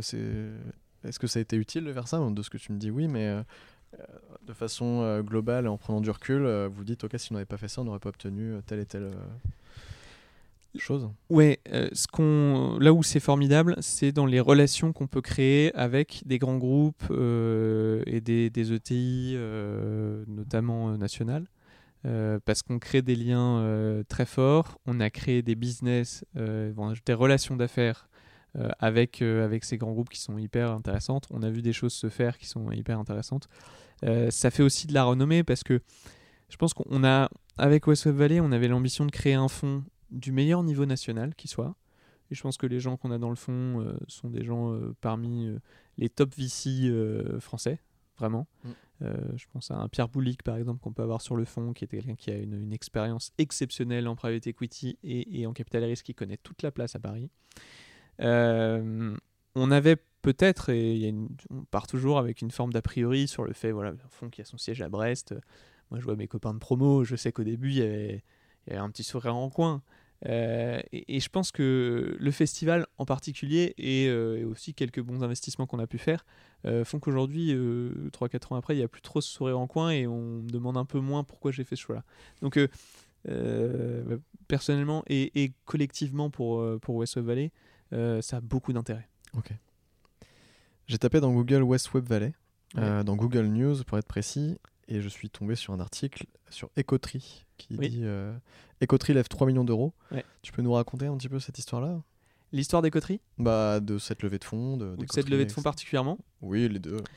Euh, Ecotree, euh, alors Ecotree c'est très particulier parce que le, le dirigeant euh, Erwan Lemené est un salarié d'Arkea. Euh, donc euh, là, on est plus près de ce qui peut se faire en termes d'investissement local puisque euh, il a parlé pour la première fois de son projet euh, lors d'un match de tennis euh, un samedi matin avec Charles Kabilik euh, à Kipava ou je sais pas quoi. Enfin, donc c'est et vraiment et là on je parle d'un truc où le projet existait euh, était Pas juste au stade d'idée entre les, les, les frères Lemené et puis euh, et là les, collègues avec qui ils ont, ils ont monté ça. Euh, donc relation historique assez forte. Il y a eu un premier tour de, de Business Angels et, ça permet de saluer le, le- le travail fait par les Business Angels sur le terrain qui est fort. Donc ils ont levé vraiment quelques dizaines de milliers d'euros, un peu plus même avec les, les Finistère Angels, qui sont les, les Business Angels du Finistère. Ouais. Ça leur a permis de, voilà, de faire une première preuve de concept, de commencer à vendre un peu en B2B, un peu en B2C, un embryon de site, des choses, et, puis de- d'étoffer leur concept. Et, euh, et puis là, on est arrivé, on a mis, euh, voilà, on a mis une belle somme sur, euh, sur la table, un beau ticket. Ça leur a permis, on les a aidés beaucoup à, à- structurer, à, à fa- à faire, faire pas mal de, de- de choses. Et, euh, et puis, c'est une aventure qui, euh, qui, qui, qui- qui marche bien, enfin, qui, qui aujourd'hui est un, est, un, est un très beau succès, qui a euh, le plus beau time to market qui soit. C'est-à-dire que on est vraiment sur un sujet qui, est- le sujet du moment. Ils sont ni trop tôt ni trop tard. Ils arrivent avec un concept juridique formidable, une équipe qui exécute bien euh, et un marché qui aujourd'hui a un appétit pour euh, la compensation carbone euh, exceptionnelle et, Ouais. et la possibilité du coup de devenir, de, de- de vraiment prendre une place importante là-dessus.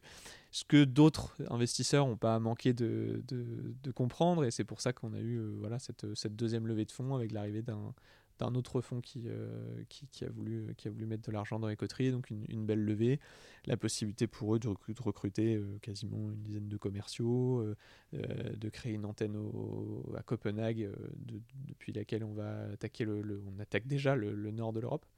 Donc voilà, plein, plein de belles choses et encore des, belles annonces à venir dans les, dans les semaines qui, qui vont venir. Enfin, c'est une société dont on est, on est très content. ouais.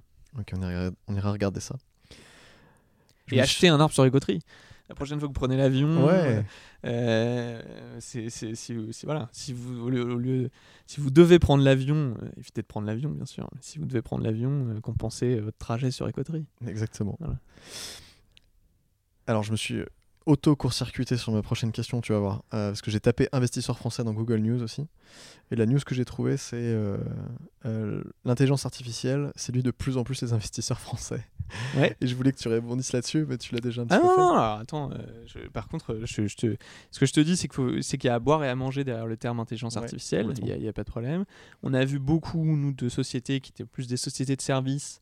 euh, qui essayaient, alors, je dis, elles, elles- elles- elles- elles essayaient d'avoir un produit, et ça c'est souvent la difficulté des boîtes dans l'IA, euh, c'est qu'aujourd'hui l'IA en tant que telle, ça, regroupe une réalité qui, dont, la, enfin, la réalité qu'il y a derrière l'IA est beaucoup plus éloignée de ce qu'on peut, de, de ce du fantasme qu'on peut en avoir, et, la capacité à avoir des produits est compliquée. Mais en tant que tel, euh, nous, on a investi dans l'IA euh, de façon. euh, on, a dans le portefeuille, je pense, les, deux plus gros pôles d'IA, ou le plus gros pôle d'IA en Bretagne, euh, privé, je dirais. C'est à, c'est à Rennes, puisque sur le même site, on a Energency, notre société qui fait de, donc de l'intelligence artificielle pour optimiser les consommations énergétiques des sites industriels. Et l'étage du dessous, euh, Advalo, euh, qui elle euh, a des, des modules d'IA pour euh, le, le marketing prédictif et personnalisé, être capable de- d'envoyer le bon mail à la bonne personne au bon moment, euh, avec euh, des, des belles équipes euh, de, de- de très très haut niveau, avec des docteurs, avec des, des post-doctorants, avec des- de, la, de, la, de la recherche et, et des, Ouais, choses de qualité. Et puis on a également investi euh, euh, sur une technologie euh, qui, qui est, à, qui est à- plutôt à Paris, entre Paris et Nantes, qui s'appelle euh, et qui fait de la roborédaction, euh, donc la capacité à transformer des bases de données en articles. Euh, en articles de, presse, en, fiches produits, en, annonces immobilières, Euh, et là encore, on a des, sacrées pointures avec des, docteurs en sémantique et en IA derrière qui sont, euh, qui sont de bon niveau. Donc, non, évidemment, l'IA intéresse et il y, a- il moyen de faire de, très belles choses.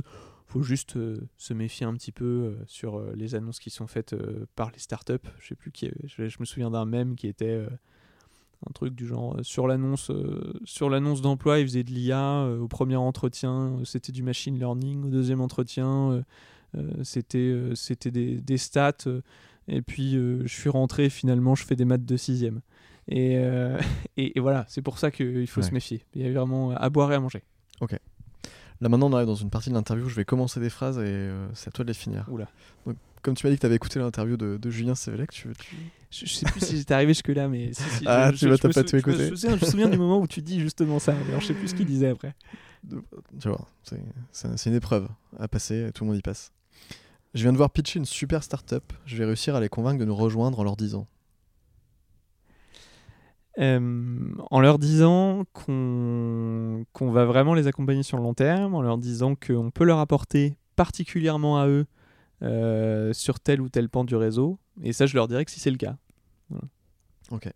Ma journée type elle est simple, Il n'y en a pas. Voilà. La journée type, elle est simple, il n'y a pas de journée type. Euh, parce que le boulot, c'est euh, à la fois une partie. Il y a, y a- y a quatre parties différentes.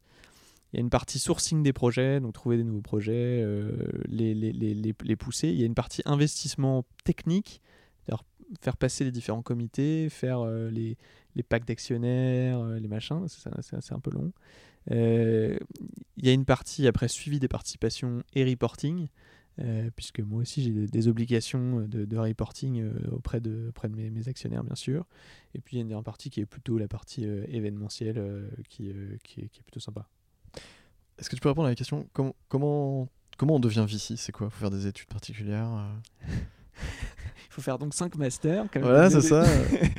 Bon, Non, écoute, je en, vrai, si, si je regarde euh, mes, mes camarades, alors euh, bon, il y a une tendance euh, à avoir des gens qui ont fait euh, des écoles de commerce. Enfin, c'est aujourd'hui, c'est plus ça euh, à Paris. Ouais. Sur, sur les juniors, associés, associate, directeur de participation, c'est c'est beaucoup ça.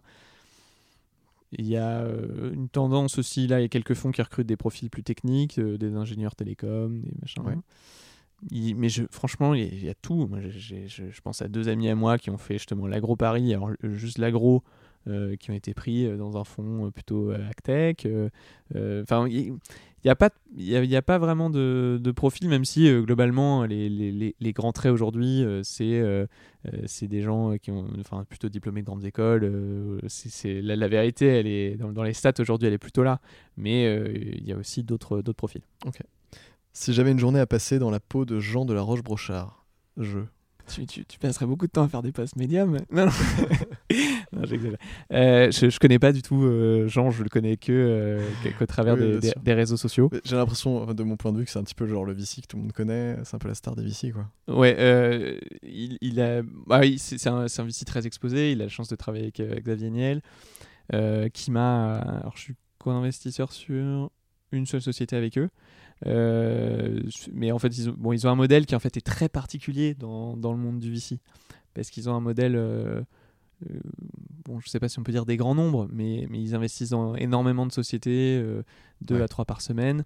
Et puis, et puis ils s'occupent particulièrement de celles qui, de celles qui réussissent. Nous, on a un modèle un peu inverse, qui est de dire Ouais. on investit dans 5 à, sociétés, 5 à 7 sociétés par an.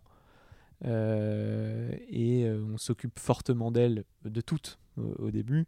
Euh, et puis après, on va éventuellement faire un choix de, de s'occuper moins de celles qui réussissent pas et plus de celles qui réussissent parce que c'est plus intelligent. La vocation de base, c'est d'avoir voilà. que des startups qui fonctionnent, même si personne n'investit dans une startup en disant qu'elle va pas fonctionner, Oui. évidemment. Mais ils savent qu'il y a, euh, ils savent très bien que sur les 15 startups dans lesquelles ils investissent par mois, il y en aura euh, 13 qui vont foirer, il y en a deux qui vont par contre exploser, quoi. Exactement. Mm. Et, et- et- et- et ils, feront un accompagnement euh, plus sur le second rideau, euh, voilà, de celles qui, de celles qui, qui réussissent. Donc c'est un modèle euh, particulier. Donc si j'avais une journée passée dans la peau de gens, alors je, je sais pas ce que je ferais, mais bah, j'imagine que j'investirais beaucoup du coup. Voilà. Non, mais j'aimais bien ta réponse avec les post médiums, je trouve ça très marrant. je, je- je dis ça parce que je le connais que, que, que grâce Non, non, à ça, mais je, sais qu'il fait d'autres choses, je me rassure. Ouais, Ça m'intéressait d'avoir le, le point de vue d'un VC sur euh, Jean de la Roche-Brochard. Un Finistère Angel, c'est comme un business angel, sauf. Euh, sauf que euh, il, il aime Brest euh, et que, euh, et que, euh, et que c'est un très bon business angel. J'en ai marre que les VC américains investissent dans les boîtes françaises alors que. Non, t'en as pas. Alors que j'ai- aucun VC américain. euh, donc tu vois, non mais je- j'entends beaucoup de choses sur les, sur les VC, en particulièrement ça.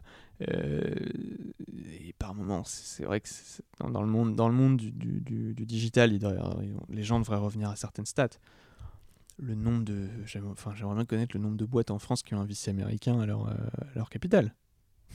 À mon avis, si, si, enfin, si on a 20, c'est et si on a 3 ou 4 par an, euh, c'est peut-être un. Enfin, Max, je, sais pas, j'ai pas les stats, mais globalement, euh, c'est très rare. très rare.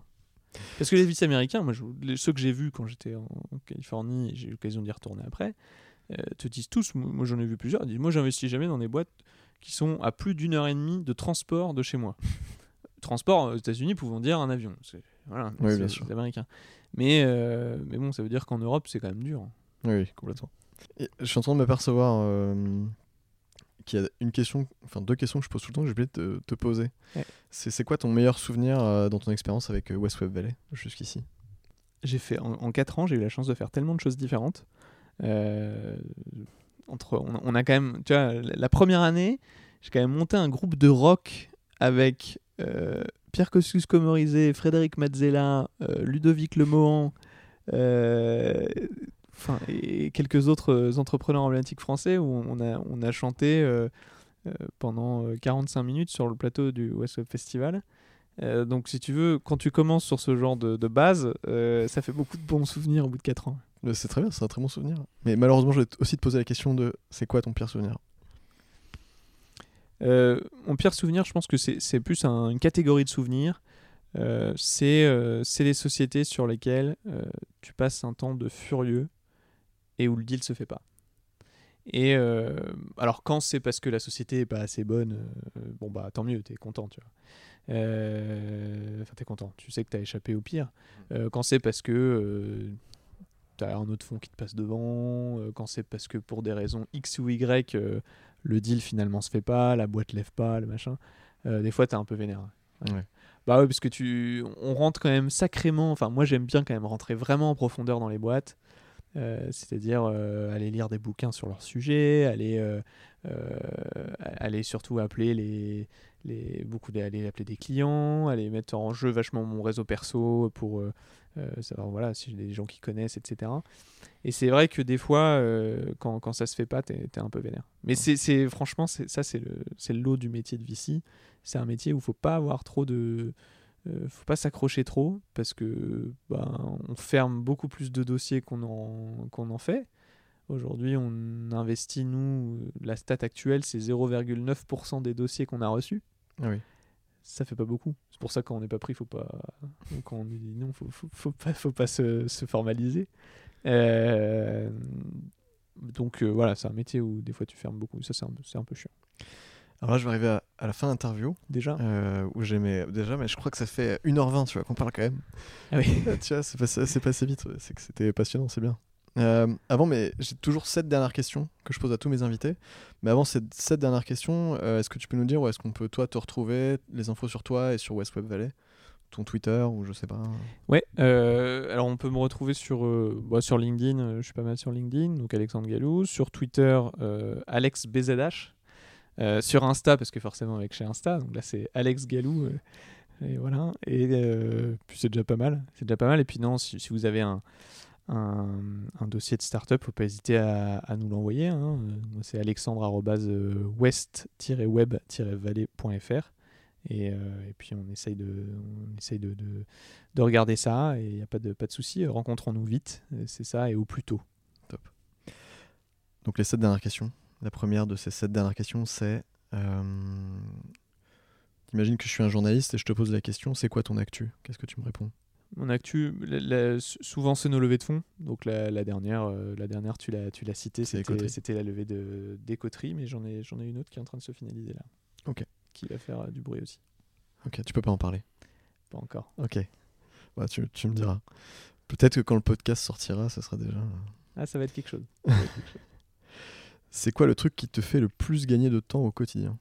J'écoutais un petit peu tes podcasts, il y avait beaucoup de gens qui parlaient de euh, tous les, les bouquins sur les startups, les machins, etc. Bon, je- j'avoue que je suis plus à lire des bouquins de- d'histoire euh, ou, ou des romans que des bouquins sur les startups. Bon, donc j'ai pas, euh, voilà, j'ai tous des petits tips organisationnels de machin. je- J'essaye d'en avoir, mais c'est plus mes, des, vieux, des vieux réflexes d'étudiants que, que des trucs novateurs. Voilà. C'est quoi ton rêve? Euh, mon rêve, euh, c'est. euh, alors, si c'est professionnel, moi je pense que c'est vraiment un rêve pour la Bretagne. que hum, ma région continue à être. je reprendrai le slogan de Produit en Bretagne une région belle, prospère, solidaire et, ouverte sur le monde, parce que je trouve que tout y est. Et moi, c'est vraiment un truc qui continue à m'animer euh, quatre ans après, et bien que étant déjà beaucoup en Bretagne. Si tu devais tenir une conférence TED, ça serait quoi le titre? Conférence TED, euh, euh, bah, ce serait quelque chose du genre. euh, ouais, je pense que ce serait, ce serait quelque chose sur euh, le futur économique breton, un truc comme ça. Ok. Ouais. Parfait. Mais il faut que j'y réfléchisse, il faut que je la fasse cette conférence TED du coup. si jamais euh, tu peux, serait- invite-moi, je serais très ravi de te voir. Qui me recommandes-tu d'inviter sur ce podcast? Euh, un- une boîte qui est pas suffisamment connue et, et par rapport à sa taille aujourd'hui euh, à Rennes, ça vaudrait le coup, c'est Advalo parce que Ouais. Advalo a aujourd'hui une très très belle croissance. Euh, ils sont en train de créer un métier complètement nouveau sur, euh, sur leur secteur. Euh, ils sont extrêmement plébiscités par leurs clients et je pense que c'est une, c'est une très belle, très belle réussite bretonne. Euh, un peu moins connue parce qu'aujourd'hui à Rennes, peut-être dans l'ombre d'un d'un klaxoon ou, euh, euh, qui, qui est en train de- d'exploser, mais, mais ça vaudrait le coup. Je les avais dans ma liste, donc euh, tu vas m'aider à les faire venir Ah sur bah, le podcast. Avec, euh, avec grand, grand plaisir. Est-ce qu'il y a une question que je ne t'ai pas posée mais que tu aurais aimé que je te pose? Non, parce que je, je, crois que les, les, les- les petits coups de gueule que je voulais passer, je les ai, euh, je les ai passés. Donc, euh, non, pas particulièrement. Mais je peux te poser la question est-ce que, est que des, après 1h20, il y a des choses que tu regrettes de ne pas avoir. euh, Non, non, Trop- non, non, trop non, bah, développé? bon, tu vois, je pense que pareil, au fur et à mesure, tu vois, je me suis trouvé des nouvelles questions que je t'ai posées euh, sur, en fonction de ce que tu disais. Je suis très content euh, de cet épisode, donc c'est top. Et on arrive à la dernière question. Le podcast s'appelle Contrevent. Je le Ouais. rappelle systématiquement parce que je suis jamais sûr. Si je te dis Alexandre Galou, il est à Contrevent, t'en penses quoi? Et bah écoute, en, en- en prépa, il y avait une chanson qu'on chantait souvent qui s'appelait euh, euh, Contrevents et marées. Et qui, s'était Contrevents et marées, oser prendre le large, oser tourner la page, la vie a inventé. Euh, et ben je pense que c'est cette. euh, c'est, c'est- c'est un. c'est- c'est- c'est- ça doit être ça un peu le- l'entrepreneuriat. C'est vraiment euh, oser, euh, rêver. Euh, et je pense que c'est, on, on manque aujourd'hui dans notre société, et, et le politique le fait plus assez, de, de- de- d'une dimension du rêve, euh, de ce qu'on veut faire. Et je pense que euh, l'entrepreneuriat est une bonne façon de, de- de- de rêver un peu. ouais. Merci beaucoup, Alexandre. Je t'en prie. À bientôt. C'était le 11e épisode de Contrevent. Merci d'avoir écouté jusqu'au bout. Si l'épisode t'a plu, je t'invite à t'abonner au podcast sur ton application d'écoute préférée. Si tu es sur iTunes ou Apple Podcast, je t'encourage à laisser une note et un commentaire. Tu peux aussi retrouver Contrevent sur tous les réseaux sociaux ou me suivre sur Twitter, arrobase Nomis Gallagher, N-O-M-I-S Gallagher. Je te laisse chercher et trouver. Merci Alexandre pour cette heure et demie d'échange très riche d'enseignements. Je dis souvent que je fais ce podcast avant tout pour moi-même, là c'était plus que jamais le cas, j'ai beaucoup appris. Si vous souhaitez en savoir plus, n'hésitez pas à suivre West Web Valley ou Alexandre directement sur les réseaux sociaux, je vous mets tous les liens dans la description de l'épisode. Je ne cesse d'enchaîner les rencontres passionnantes car la semaine prochaine, retour à Nantes où nous partons interviewer Dorothée Barthes, cofondatrice de Jo, J-H-O, marque de protection hygiénique bio pour femmes par abonnement. Après seulement 18 mois d'existence, un business 100% en ligne et des valeurs éthiques et solidaires fortes, elles sont en croissance absolument folle et vous découvrirez comment elles ont fait. C'était le 11e épisode de Contrevent. Merci d'avoir écouté. On se retrouve la semaine prochaine dans vos écouteurs ou sur la route. Kenavo, bye, ciao.